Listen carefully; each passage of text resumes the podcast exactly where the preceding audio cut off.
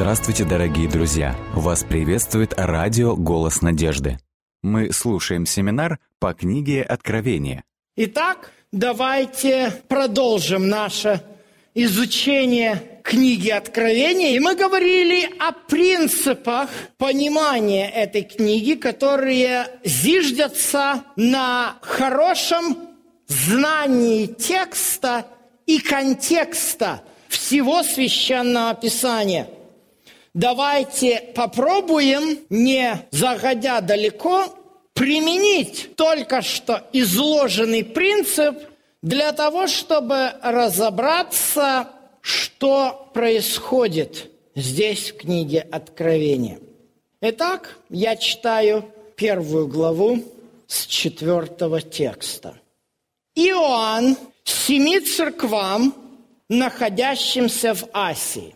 Благодать вам и мир от того, который есть, был и грядет, и от семи духов, находящихся пред престолом Его, и от Иисуса Христа, который есть свидетель верный, первенец из мертвых, владыка царей земных, ему, возлюбившему нас и омывшему нас от грехов наших кровью Своей, и соделавшему нас царями и священниками Богу и Отцу Своему слава и держава во веки веков. Аминь. Все грядет с облаками, и узрит его всякое око, и те, которые пронзили его, и возрыдают пред ним племена земные. Ей, аминь. Я есть альфа и омега, начало и конец, говорит Господь, который есть, был и грядет Вседержитель. Итак, длинное приветствие от самого Бога – Давайте разбираться в нем последовательно. Начнем с пятого стиха. От Иисуса Христа, который есть свидетель верный и первенец из мертвых. Как понимать это слово «первенец из мертвых»? В этом слове есть какое-то заложенное противоречие. С одной стороны, первенец – это тот, который первый рожден в семье. Не так ли? С другой стороны, как первородный в семье может быть из мертвых? Это парадокс. Что стоит за этими словами? А за этими словами стоит глубокое исследование и понимание текста, записанного нам в книге «Исход», 13 глава. Итак, давайте прочитаем о том, что и какую роль играли здесь первенцы. Я читаю с 11 текста. И когда введет тебя Господь в землю хананскую, как Он клялся тебе и отцам твоим, и даст ее тебе, отделяй Господу все разверзающее ложесна и все первородное из скота, и какой у тебя будет мужеского пола Господу всякого из-за слов, разверзающего утробу, заменяй агнцем, а если не заменишь, выкупи его. И каждого первенца человеческого из сынов твоих выкупай.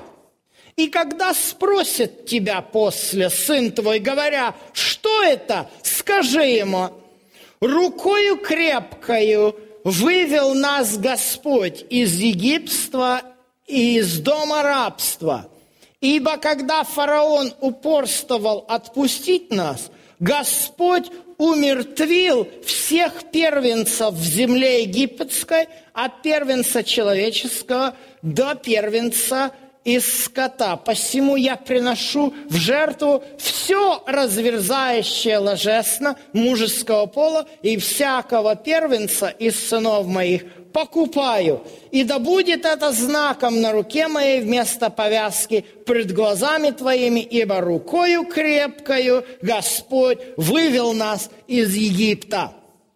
Видите, здесь встречается и первенец, и мертвый.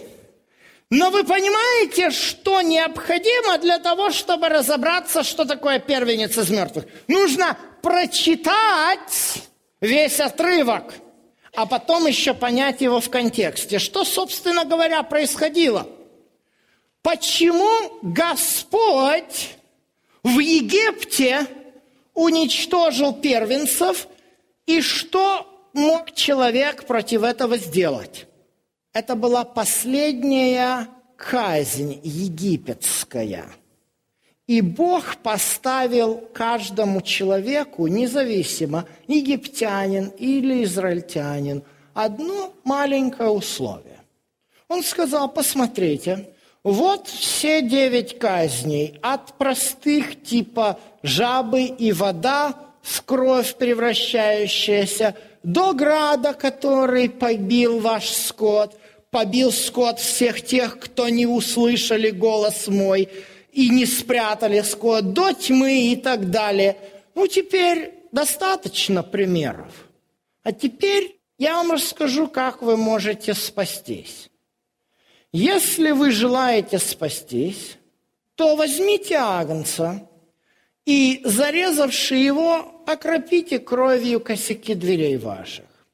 И те, у кого кровь будет на косяке, и агнец умрет, первенец не умрет.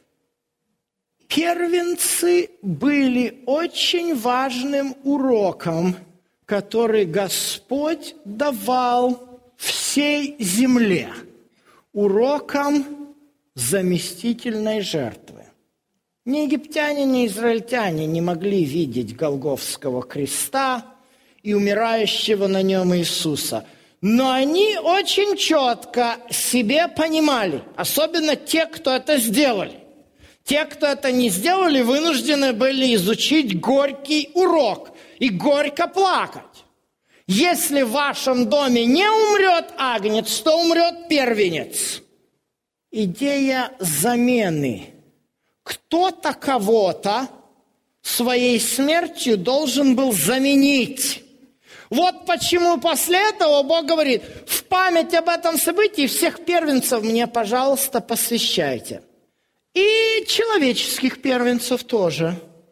Первенцы всякого э, рода должны были быть Господу священниками. Правда, история немножечко распорядилась по-другому, ибо израильский народ немножко сделал себе проблему там, на Синае – выплавившие золотого тельца. Единственное колено, которое не участвовало в этом беззаконии, это было колено Левиина. И когда колено Левиина оказалось вот в такой ситуации, Бог повелел, все первенцы, пожалуйста, сложите свои полномочия на колено Левина. Пусть левиты выполняют это опять произошло замещение. Левиты заменили первенцев. То есть с самого начала, с самых первых, как говорится, текстов Библии, книга Исход, 13 глава, где впервые вот эта идея первенцев, 12 и 13 глава, где впервые вот эта идея первенцев появилась, и смерти первенцев, мы видим, что первенец – это элемент, с помощью которого Бог учит замещению. Вот кем является Иисус. Первенцем, который заменил всех мертвых. Соответственно, Он умер, а те, кто должны были умереть, остаются живы. Точно так же, как первенцы в Египте, вместо которых должен был умереть агнец. Но почему дальше мы идем в обратном порядке, используется свидетель верный? В книге Второзакония, 19 глава, недостаточно, я читаю с 15 текста, одного свидетеля против кого-либо в каком-либо вине и в каком-нибудь преступлении, и в каком-нибудь грехе, которым он согрешил. При словах двух свидетелей или при словах трех свидетелей состоится дело. Важный закон. При словах двух свидетелей или при словах трех свидетелей состоится дело. Это очень серьезный закон, потому что дальше написано очень четкое предупреждение. Если против кого свидетель выступит несправедливый, обвиняя его в преступлении, то пусть пристанут оба сии человека, у которых тяжба пред Господом, пред священником и пред судей, которые будут в те дни. Судьи должны хорошо исследовать, и если свидетель тот, свидетель ложный, ложно донес на брата своего – то сделайте ему то, что он умышлял сделать брату своему. И так истреби зло из среды себя. И дальше идет этот текст око за око, зуб за зуб, который означает, в общем-то, показывает, что э, лжесвидетель должен получить по заслугам за то наказание, которое он хотел, чтобы тому, против которого он свидетельствует, было вынесено. Это очень серьезный закон, это очень важный закон. Потому что особенно, когда рассматривается ситуация, связанная с высшей мерой наказания, то есть которая присуждалась за умышленное убийство, то, естественно, должны выйти два свидетеля, которые должны были в суде указать на убийцу. В отличие от мирского законодательства, Божье законодательство не признавало косвенных улик. Только свидетель должен был показать пальцем и сказать «я видел». И должно было их быть два. А что делать, если совершено убийство и свидетеля нет? К сожалению, убитый не может засвидетельствовать за самого себя. Но в случае с Иисусом это не так. Иисус является свидетелем верным. Он является единственным убиенным, который может на суде засвидетельствовать о себе и о том, что с ним произошло. И поэтому вот этот текст является очень, очень важным. И мы дальше будем смотреть еще некоторые тексты, которые помогут нам понять, что, собственно говоря, из себя представляет основная тема книги Откровения. И мы увидим, что это тема суда – но я пока оставлю этот момент для того, чтобы до конца разобрать все образы. Про Иисуса мы разобрали, а теперь давайте разберем о том, который есть, был и грядет. Он же Альфа и Омега, начало и конец, первый и последний. Что символизируют эти греческие буквы альфа и омега? Да, это буквы первая и последняя буквы греческого алфавита. Но как-то так долго. Альфа и омега, первый и последний, который был, есть и грядет. В этих словах, однако же, есть удивительный символизм. Но эти слова показывают, насколько некоторые довольно простые вещи, которые в иврите понятны, Иоанн должен излагать на греческом языке. Ну, мы как бы понимаем, что Иоанн не родился в Афинах, греческий язык ему родным не был. Именно поэтому Иоанн пишет очень простым греческим языком. Для тех, кто проживает за границей, это как бы понятно, что мы говорим по-английски, с одной стороны, но с другой стороны, наш язык, он, конечно же, более прост, нежели носитель английского языка. Точно так же Иоанн. Он родился в Галилее, его родной язык был галилейский арамейский, не иврит. На иврите в то время разговаривали в Иерусалиме. Именно поэтому галилеян считали простолюдинами, необразованными, потому что их язык был что-то по сравнению с ивритом, чем-то наподобие украинского языка. И, естественно, когда в Москве или здесь приезжает человек и говорит с четко выраженным западноукраинским акцентом, то местные жители над этим немножко смеются.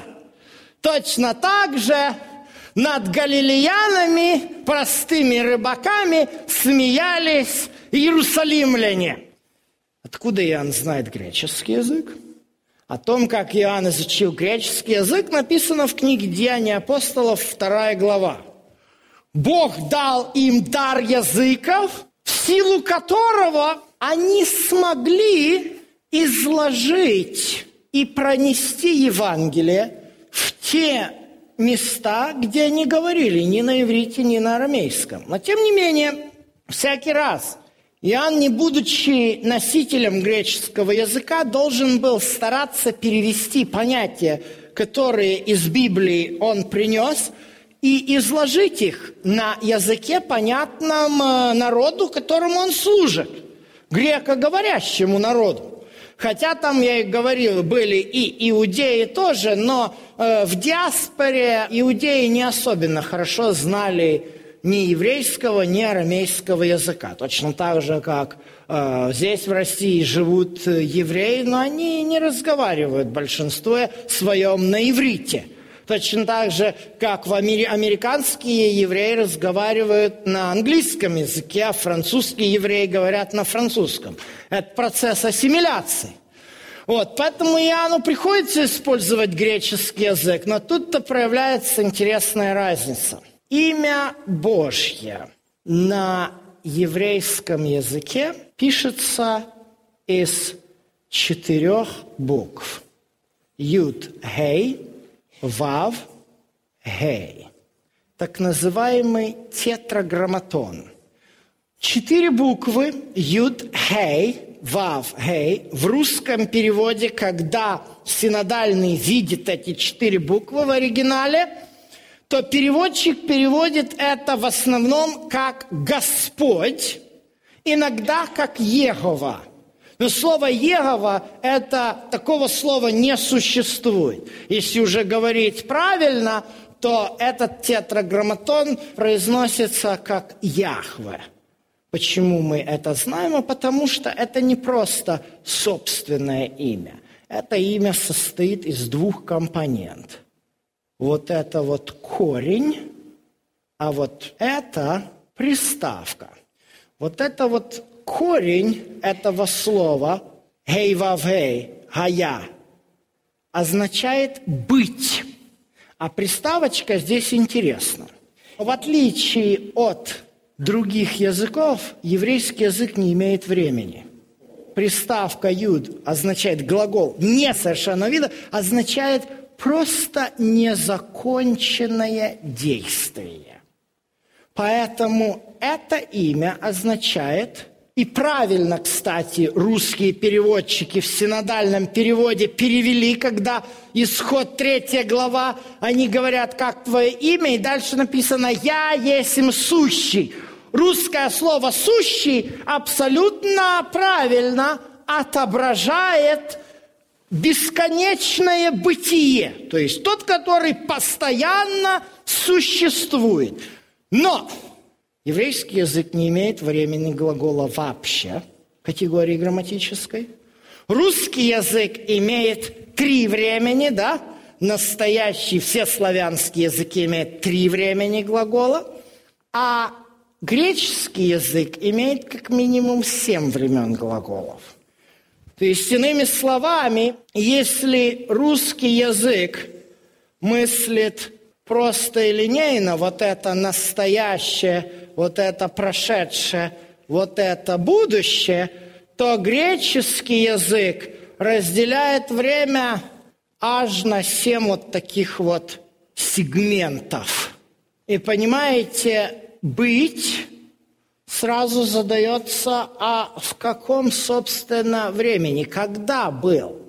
Вы понимаете, поэтому бедный Иоанн должен на греческом языке вот это вот как бы такое легкое и простое понятие, вот, всего лишь четыре буквы еврейского языка, Иоанн излагает аж в нескольких стихах. И альфа, и омега он показывает. И первый, и последний. И который был, есть и будет. Понимаете, все эти выражения, они предназначены исключительно для того, чтобы грек не вздумал поставить Бога ни в один из вот этих вот сегментов времени, ни в коем случае, а чтобы понимал, что Бог существует вечно вне времени. Послание от Иисуса, который является заместительной жертвой всех мертвых и единственным, кто может после своей смерти свидетельствовать о себе за самого себя и встретиться лицом к лицу со своими убийцами. Об этом уточняется, что те, кто пронзили его, восплачут от Бога Всевышнего, сущего, который был, есть и грядет, и от семи духов, которые пред престолом Божьим. Число семь – важное число Библии, означающее полноту совершенства – я небольшой сторонник библейской нумерологии, но тем не менее в Библии есть два основных числа, которые надо очень хорошо знать. Это число три, обозначающее Бога, и число четыре, обозначающее творение. Семь – это что? 3 плюс 4 – это число совершенства. 12 – это 3 умножить на 4. Все остальные числа являются кратными 3 и 4. 24 старца и даже 144 тысячи. Тоже кратные 3 и 4. Вот такие вот моменты, такие принципы – исследования книги Откровения нужно знать. И тогда начинает все становиться немножко на свои места. То есть каждый текст, который мы видим, не надо сразу искать исторической аналогии, там, а на что это похоже, а что это, может быть, это Великая Отечественная война, или, может быть, это взорвался Чернобыль. А сразу надо идти в Библию. Где это встречалось, где это мы читали – и вы видите, сразу надо знать книги Библии. И мы увидим с вами, что для знания книги Откровения нужно знать как минимум несколько книг Священного Писания очень хорошо.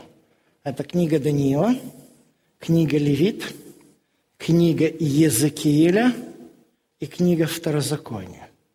Если мы знаем эти книги хорошо, то нам сразу станет очень легко читать книгу Откровения.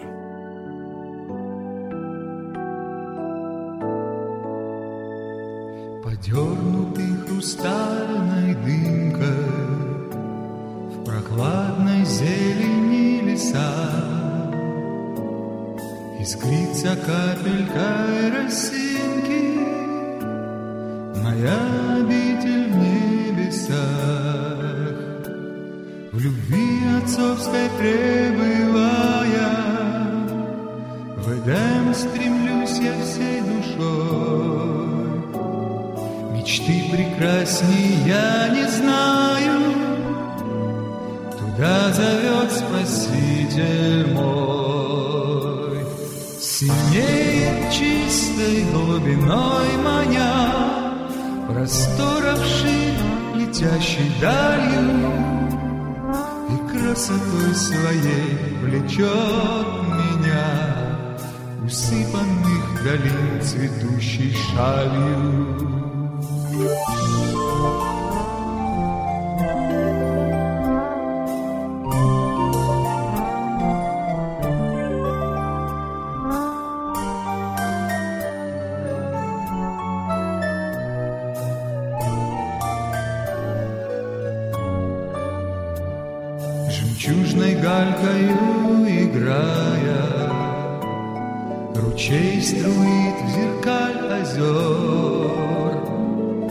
Янтарь луч солнышка ныряя, Зажег в глубинах вод костер.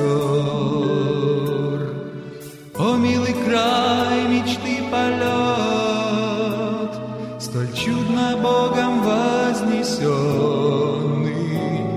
Принять нас с радостью Он ждет,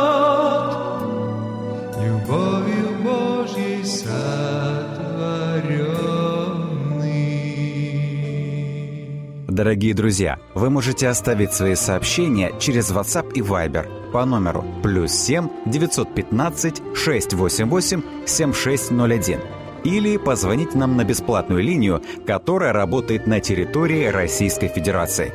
Номер 8 800 100 ровно 1844. 8 800 100 ровно 1844.